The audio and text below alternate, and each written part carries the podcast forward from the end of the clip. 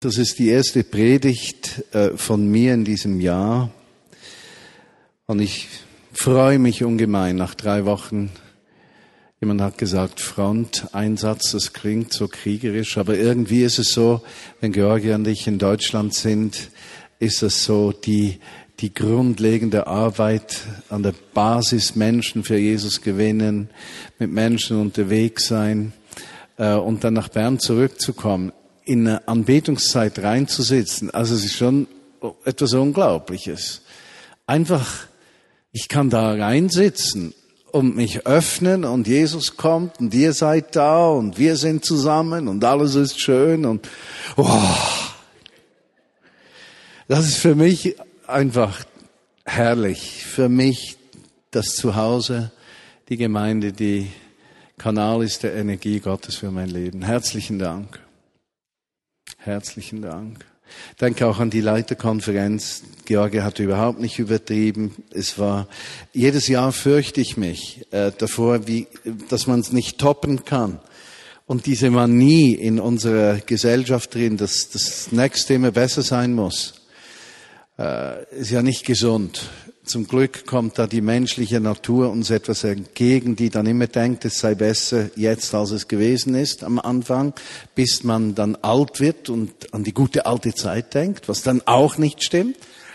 Aber es war herrlich und eines muss ich sagen, diese Leiterkonferenz, wie das meiste, was Gott uns in Deutschland, Österreich und der Schweiz gibt, nicht alles, aber vieles, ist nur möglich, weil hier in der Wiener Bern Menschen sind, die sich verschenken und die dienen. Die ganze Technik, der ganze Backarbeit im Hintergrund, alles, was irgendwie gemacht werden muss, äh, das ganze Projektführung, die Projektdurchführung, das sind immer wieder die verlässlichen Menschen aus meinem direkten Umfeld hier aus Bern. Und ohne diese Menschen, inklusive der Band von Simi, äh, vom äh, 1930 Gottesdienst, das wäre absolut nicht möglich. Und dieser Applaus, den du beginnen wolltest, wirklich für all unsere Mitarbeiter ein Riesenapplaus.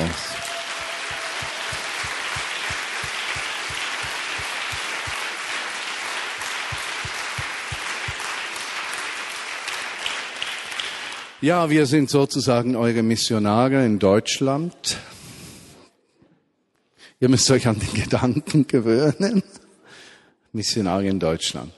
Ja, erste Predigt dieses Jahr. Äh, Im zweiten äh, Quartal dieses Jahres möchten wir uns Gedanken machen, aus der Ruhe heraus im Alltag Jesus nachfolgen und dienen. Das heißt, ab April, Mai, Juni kommt diese Thematik auf und wir werden verschiedene Rednerinnen und Redner auch aus dem beruflichen Umfeld haben, die aus ihrem beruflichen Umfeld erzählen, wie können sie aus der Ruhe heraus ihre Verantwortung an ihrem Arbeitsplatz, dort wo Gott sie hingestellt hat, tragen. Und in den ersten drei Monaten möchte ich Bezug nehmen auf die Frage, was hat Gott für uns in der Gemeinschaft miteinander mit ihm vorbereitet und geschenkt, was uns in diese Ruhe führen kann. Das Thema ist Gemeinde.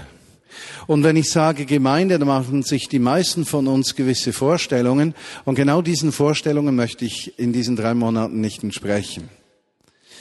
Äh, denn wenn wir Gemeinde hören, hören wir meistens, wir müssen etwas tun, wir müssen uns verändern, wir müssen mit einem Menschen auskommen, den wir normalerweise nicht mögen, und wir müssen irgendwie irgendwas irgendwo müssen.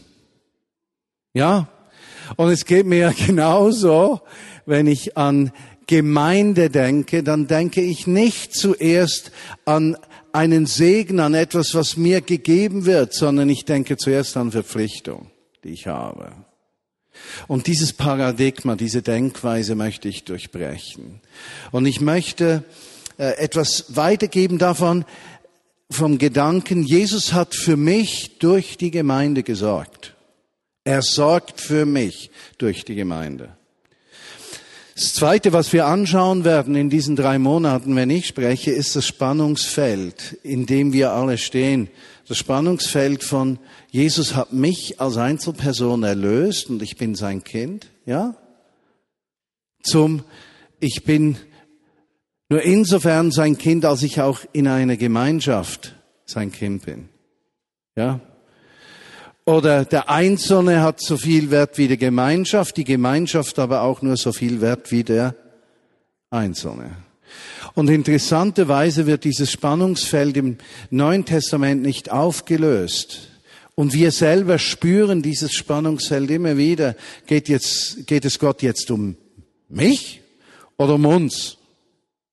Und gibt es einen Widerspruch, wenn es ihm um uns oder um mich geht? Das möchte ich etwas mit euch anschauen. Ein ganz früher Mentor von mir hat einmal den Satz geprägt, ich war da 223, deshalb erinnere ich mich noch gut daran, mein Langzeitgedächtnis ist sehr solide. Äh, er hat zu mir einen englischen Satz gesagt, er hat gesagt, uh, let who you are determine what you do and not what you do determine who you are. Wer du bist, soll darüber entscheiden, was du tust, nicht was du tust, soll darüber entscheiden, wer du bist. Oder mit anderen Worten, nicht das äußerlich Erstrebenswerte soll über deine Identität bestimmen, sondern deine eigentliche Identität, wer du bist, soll darüber bestimmen, was du tust. Jetzt, wenn wir äh, diesen Gedanken aufnehmen, der in verschiedenster Weise mal interpretiert werden könnte, aber auf die Seite gehen zur Frage, gibt es Dinge, die ich tue in meinem Leben, weil meine Identität noch nicht gefestigt ist? Das heißt, habe ich Schwierigkeiten, mich abzugrenzen? Fühle ich mich schnell ausgenutzt? Äh, zum Beispiel auf der anderen Seite? Oder bin ich großzügig, damit mir jemand auf die Schultern klopft? Ja? Und bestimmen all diese Äußerlichkeiten mein Verhalten, damit ich zu einer heilen Identität finde? Oder bin ich innerlich zur Ruhe gekommen im Bewusstsein, Jesus lebt in mir, Jesus hat mich in eine Gemeinschaft hineingelegt, die Gemeinde. Ich bin versorgt und aus dieser inneren Ruhe heraus kann ich zu dienen beginnen. Und da möchte ich heute eigentlich etwas hingehen. Lass es zu, dass wer du bist, darüber entscheidet, was du tust, nicht was du tust, darüber entscheidet, wer du bist. Identität in Christus. Damit wir zur Ruhe kommen können in einem Alltag, der uns immer wieder maßlos mit Geschwindigkeit umgibt, äh, müssen wir eine Identität finden, ein Bewusstsein finden, dass wir versorgt und geborgen sind. Wir müssen wissen, wer wir sind. In dieser ersten Predigt schauen wir uns den Gedanken an, wir sind der Tempel Gottes. Und ich werde in allen Predigten hauptsächlich Bibeltexte aus dem Johannesevangelium einerseits und dem Epheserbrief andererseits brauchen, damit wir so eine gewisse Linie haben in den Texten drin und, und auch etwas aufschlüsseln können, wie diese Texte sich zueinander beziehen. Wenn du einen Satz heute mitnimmst, nimm den mit. Der allerwichtigste für all jene, die an Apnoe leiden und dann in der Predigt etwas schlafen müssen, weil sie in der Nacht zu wenig Sauerstoff gekriegt haben? Machen wir die absolute Kurzversion. Der Hauptgedanke heute, den finden wir im Johannesevangelium Kapitel 1, Vers 12. Die ihn aber aufnehmen, aufnahmen und an ihn glaubten, denen gab er das Recht, Kinder Gottes zu werden. Der Kernsatz.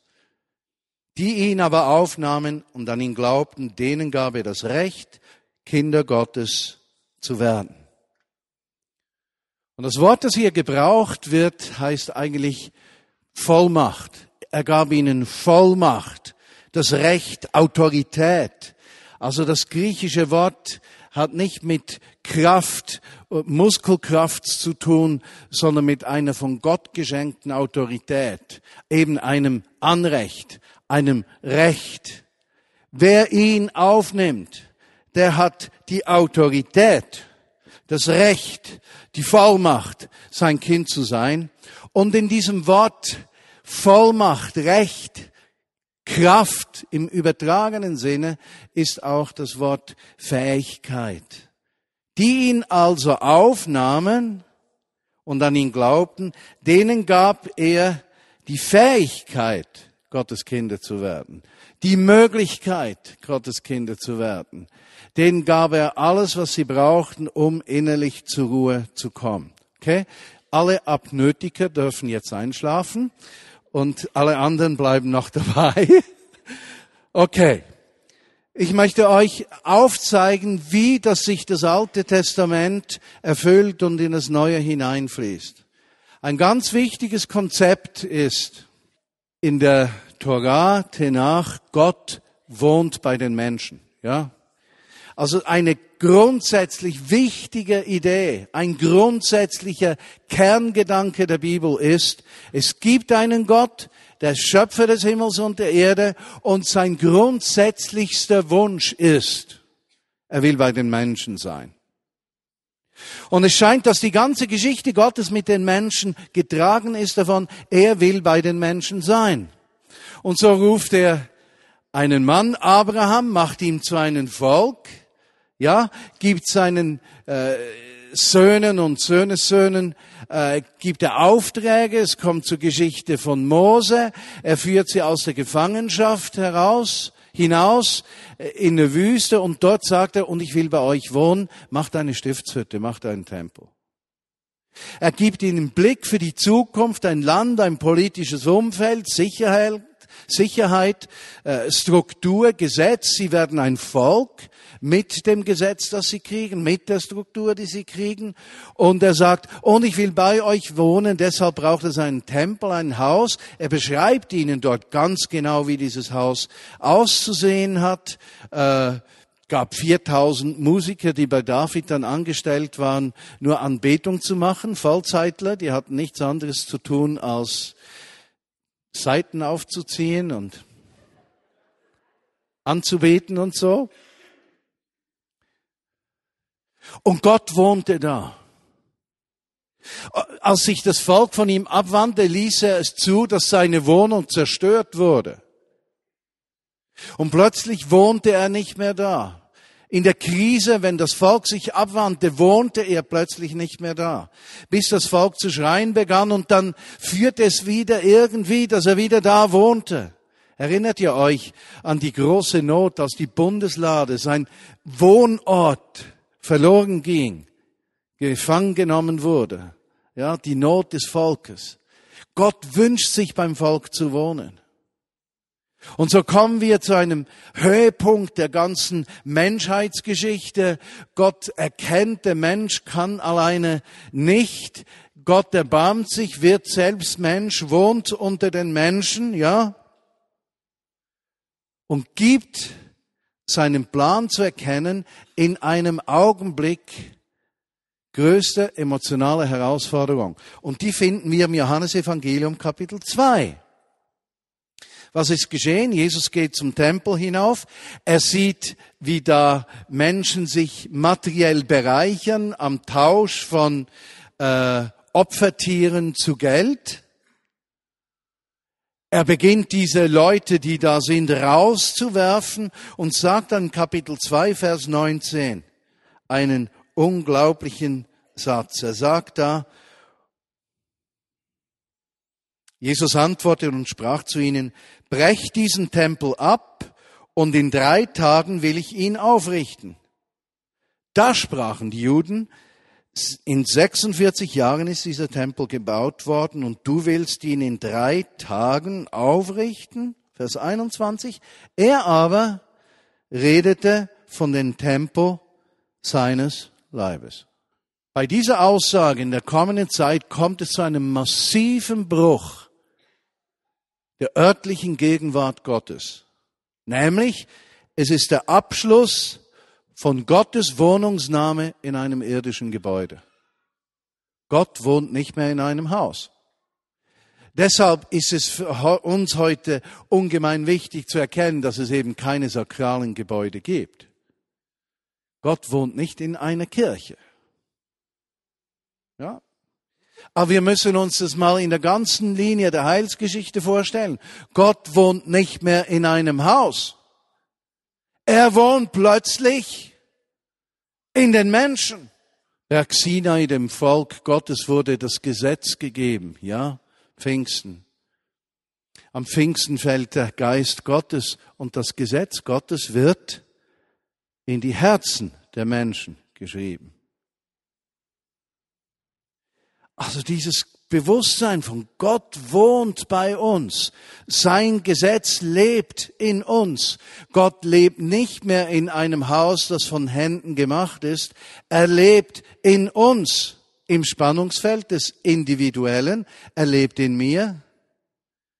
Aber er wird in der Gemeinschaft erst richtig sichtbar. Und wenn wir dann zusammenkommen, wie hier in einem Gottesdienst, und ich kann das wirklich mit Sicherheit behaupten, durch unser Experiment in Berlin ohne Gottesdienste zu arbeiten. Weshalb tun wir das? Wir möchten nicht Menschen, die bereits Christen sind, anziehen, in diese Gemeindegründung zu kommen. Das ist der Hauptgrund.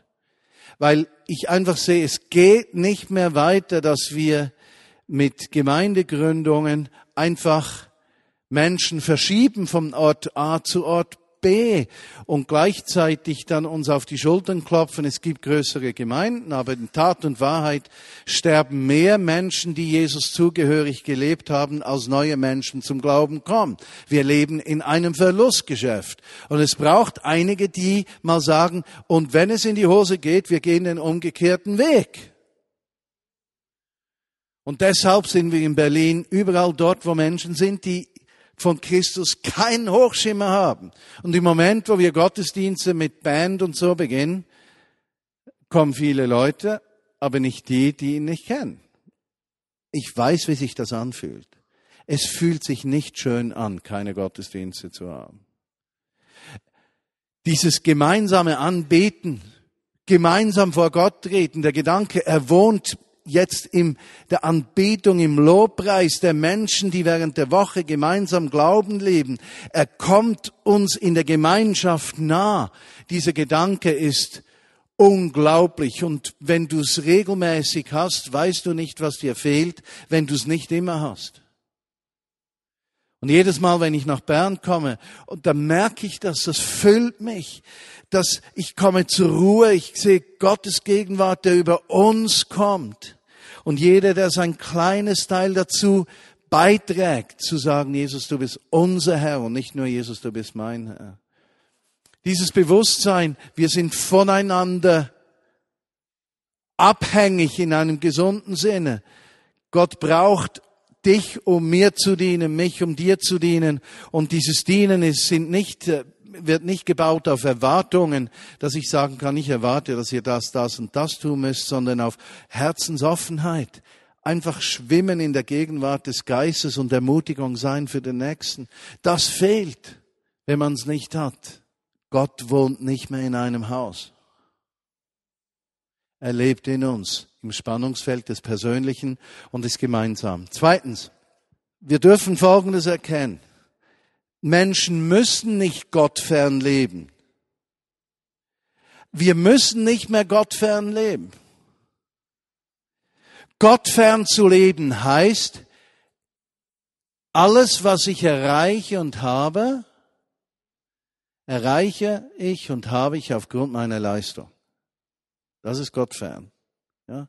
Alles ist von mir abhängig. Jeder ist sich selbst der Nächste. Wenn ich nicht schaue, dann schaut niemand. Immer muss ich. Ja?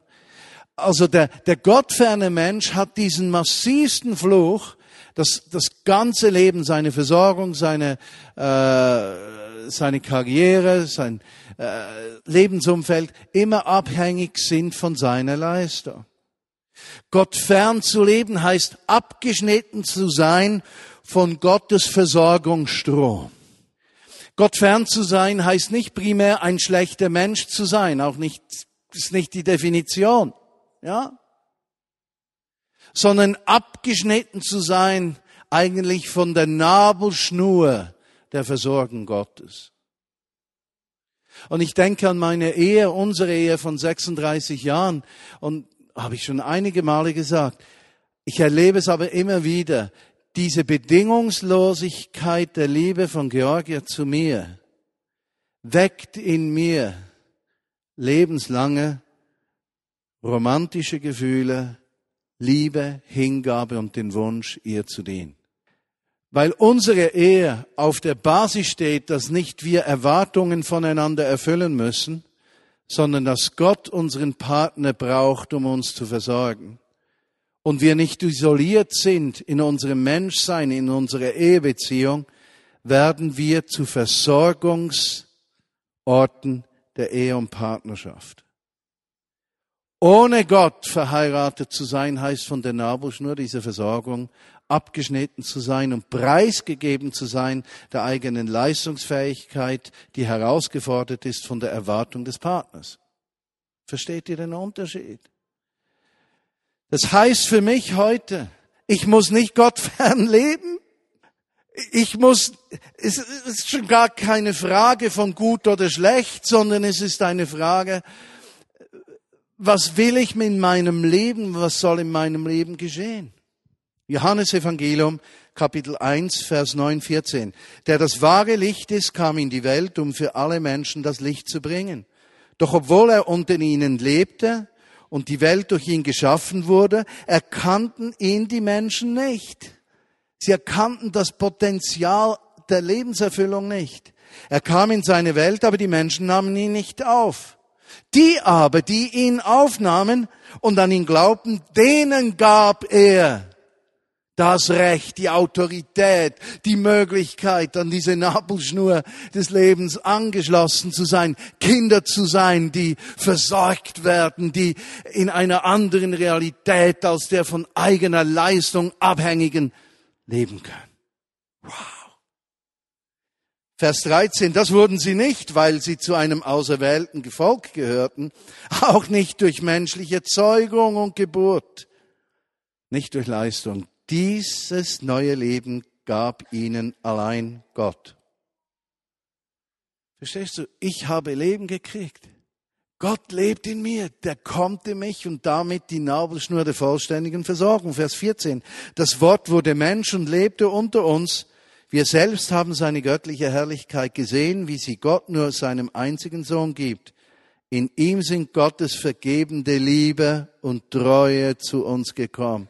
Wow, das Wort sagt, wenn ich nicht treu bin, bleibt er treu. Dieses Bewusstsein, Gott lebt in mir. Ich bin der Tempo. Er hat gewählt und entschieden, nicht mehr in einem Haus zu wohnen, sondern in mir. Und dieses in mir wohnen füllt mein Leben mit allem, was ich brauchen kann und ich stehe nicht alleine, sondern bin eingefügt in diesen Tempel des Gemeinsamen. Wow. Voraussetzung, überhaupt leben zu können als Christ, ist, dass du das erlebst und zulässt in deinem Leben. Und dabei, der dritte Gedanke, geht es sowohl um die Realität der Hinwendung von Gott zu dir, als auch um deine Hinwendung Gott gegenüber. Das Wort Heiligung. Unter dem Wort Heiligung im Neuen Testament verstehen viele Christen Fehlerlosigkeit. Ja. Also wir müssen immer fehlerlose werden, nicht mehr versucht werden, nicht Schlechtes denken, nicht Schlechtes sagen und, und, und. Das ist ein falsches Konzept. Das richtige Konzept von Heiligung ist, lass dir an meiner Gnade genügen, denn meine Gnade ist in den Schwachen mächtig. Das heißt, mir in Gott genügen zu lassen. Heilig zu werden heißt, mich so Gott hinzuwenden, dass ich sage, und ich erwarte alles von dir. Ein Mensch, der sich so heiligen lässt, indem er sich Gott hinwendet, ist ein Mensch, der demütig wird. Wisst ihr weshalb? Er weiß, dass alles, was er hat, er das von Gott hat. Demut ist nicht eine Verleugnung eigener Fähigkeiten, sondern das Bewusstsein der Abhängigkeit in seinen Fähigkeiten von Gott. Zur Ruhe kommen, genährt werden, Tempel sein. Gott wohnt in mir. Einzigartig. Epheser 4, 17 schreibt der Autor das sage und bezeuge ich nun im Herrn, dass ihr nicht mehr wandeln sollt, wie die Heiden wandeln in der Eitelkeit ihres Sinnes, deren Verstand verfinstert ist und die entfremdet sind dem Leben Gottes. Das ist schön gesagt, die entfremdet sind dem Leben Gottes, ja? Wegen der Unwissenheit, die in ihnen ist. Verstehst du, wenn Gott in mir wohnt, dann ist die Unwissenheit nicht mehr dominant wegen der Verhärtung ihres Herzens, Vers 19, die, nachdem sie alles Gefühl verloren haben, sich der Ausschweifung ergeben haben, zur Ausübung jeder Art von Unreinigkeit mit unersättlicher Gier, ihr aber habt Christus nicht so kennengelernt, da ihr von ihm gehört habt und ihm, ihm gelehrt worden seid, dass ihr, was den frühen Wandel betrifft, den alten Menschen ablegen sollt, der sich wegen der betrügerischen Lüste verderbte dagegen euch im Geiste eures Gemüts erneuern lassen und den neuen Menschen anziehen sollt, der nach Gott geschaffen ist, in Gerechtigkeit und Heiligkeit der Wahrheit. Und dann fährt er weiter, wir sollen Lüge ableben und so weiter. Und wenn wir diese Texte heute mit unserem Wesen lesen, sehen wir meistens die Verbote. Und wir sehen absolut das Falsche. Du brauchst nicht mehr lügen. Weil wenn du die Wahrheit sagst, ist das okay. Du brauchst dich nicht schämen, weil Jesus in dir wohnt. Du brauchst nicht stehlen, weil Gott dir gibt, was du brauchst. Und wenn du ihm hingewandt lebst, dann hast du keine Bedürfnisse, die nicht gestillt sind. Du brauchst dir nicht selbst zu holen, weil er es dir gibt. Er gibt es dir, er platziert dich in eine Gemeinschaft hinein und in dieser Gemeinschaft lebst du. Gestern bei diesem Impulstag ging es auch um die Frage von, was gibt uns Sicherheit? Und ich habe gesagt, eigentlich neutestamentlich gesehen ist die beste Versicherung die christliche Gemeinschaft. Denn dort, wo Jesus in den Herzen der Menschen wohnt und in der Gemeinschaft, werden wir uns immer umeinander kümmern. Die Frage ist, tun wir das auch? Und die Frage ist, heißt das schon wieder Leistungsanspruch? Oder heißt das Natürlichkeit? Sich öffnen für das Leben, sich öffnen zu teilen. Gutes Beispiel. Versorgt mich Gott, wenn ich gebe? Ist ein Kausalzusammenhang? Ich weiß es nicht.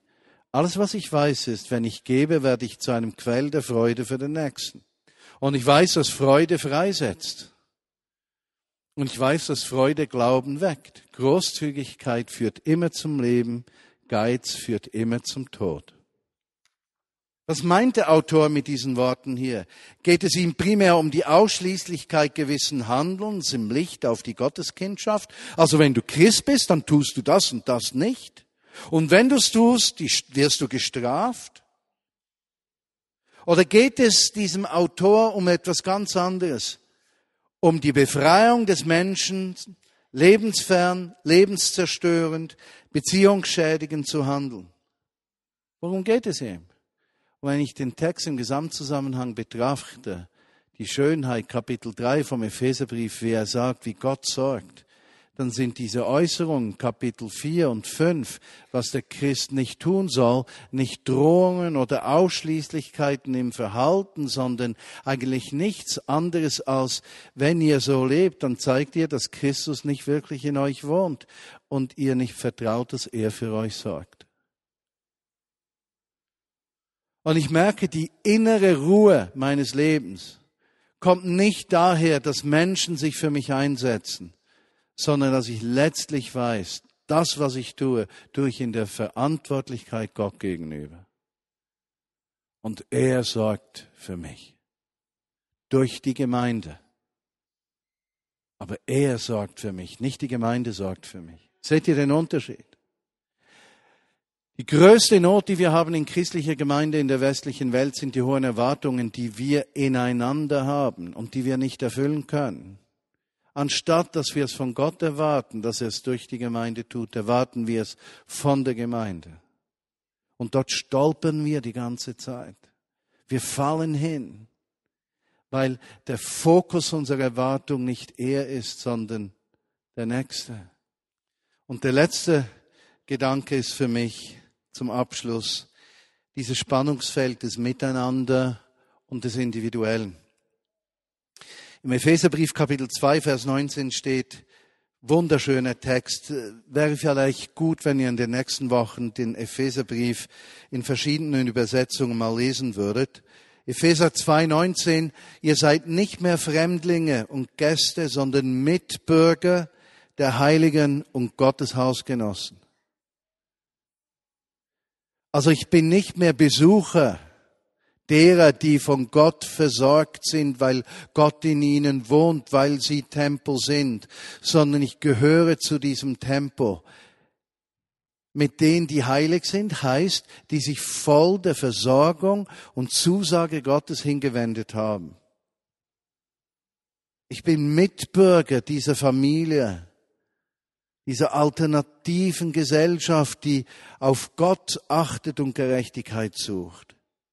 Vers 20, auferbaut auf die Grundlage der Apostel und Propheten, während Jesus Christus selber der Eckstein ist, in welchem der ganze Bau zusammengefügt wächst zu einem heiligen Tempel im Herrn, in welchem auch ihr miterbaut werdet zu einer Behausung Gottes im Geist.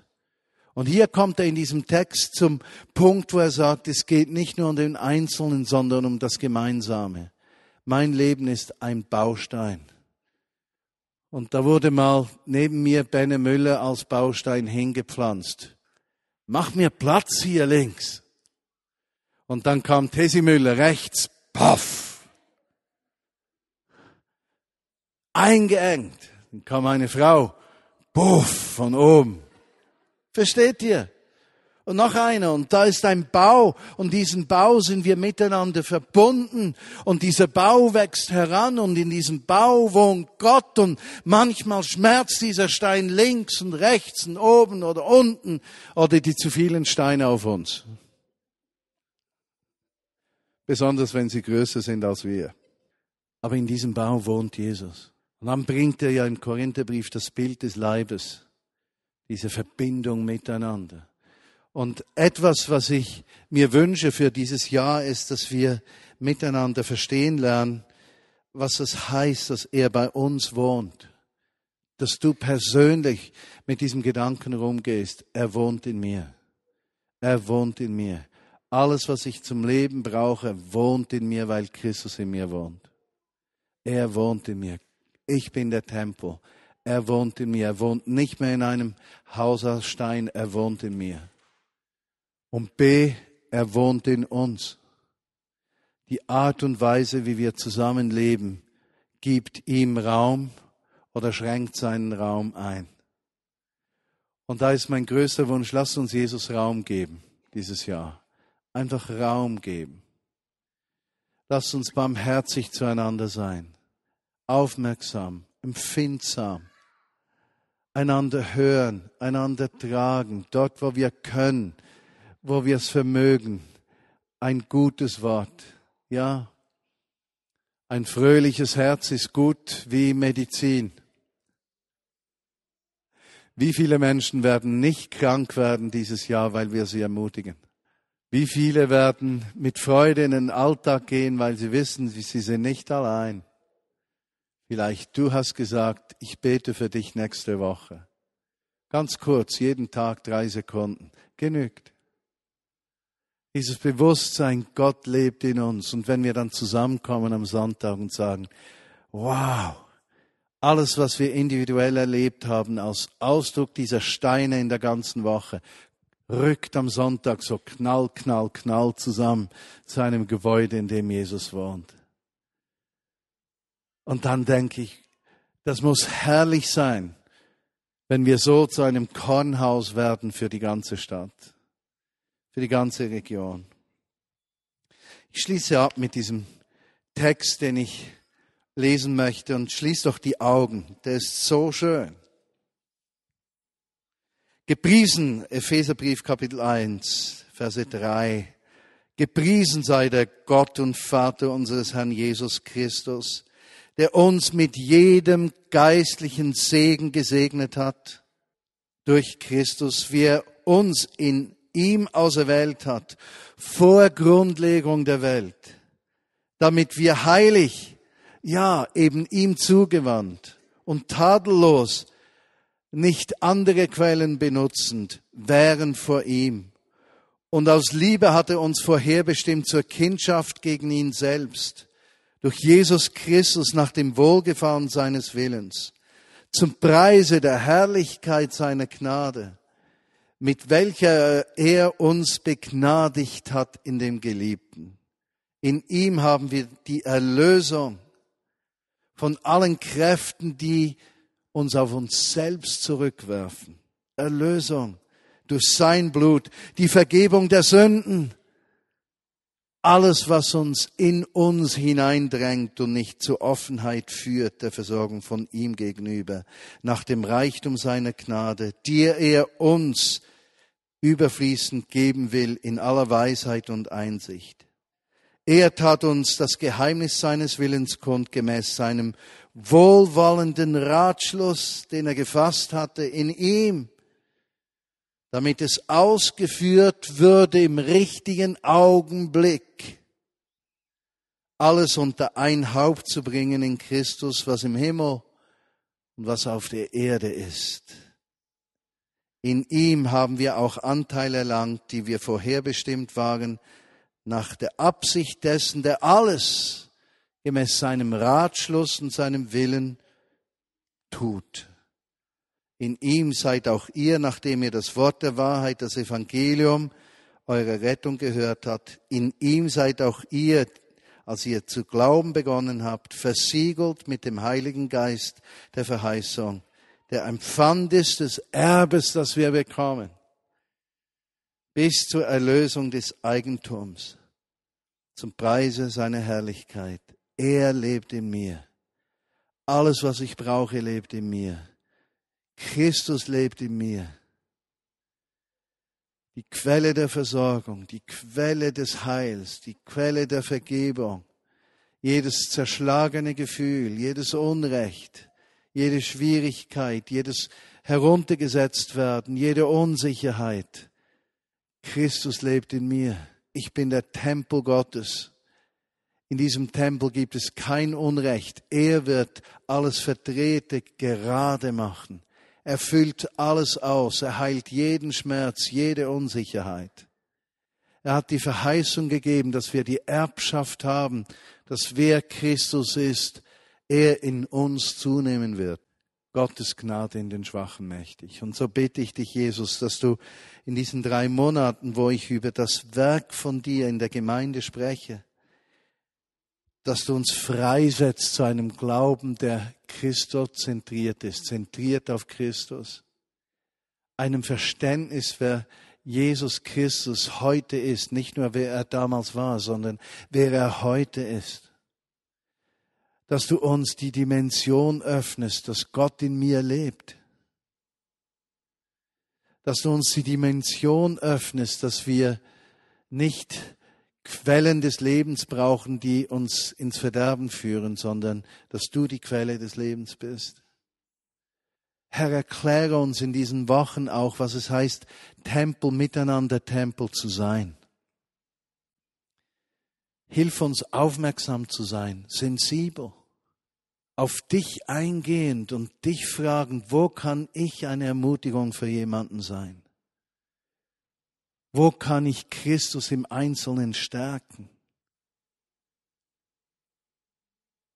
Erlaube uns, dass wir als Gemeinde sind und aus dem Sein heraus wirken und nicht, dass unser Wirken unsere Identität bestimmt. Erlaube uns als Vineyard Bern in diese Fülle deiner Gegenwart einzutauchen und aus dieser erfüllten Gewissheit herauszuwirken. Herr, führe uns durch deinen Geist, dass wir nicht jedes Problem zu unserem machen, sondern von deinem Geist geführt zu dem Problem gehen, wo du uns brauchen möchtest. Erlaube uns, dass nicht wir zu Göttern werden, sondern Instrumenten des Friedens. Heiliger Geist, komm du über uns. Zeige uns die Größe und Schönheit Jesu. Nicht mehr in einem Tempel, der von Händen gemacht ist, sondern in uns. Amen.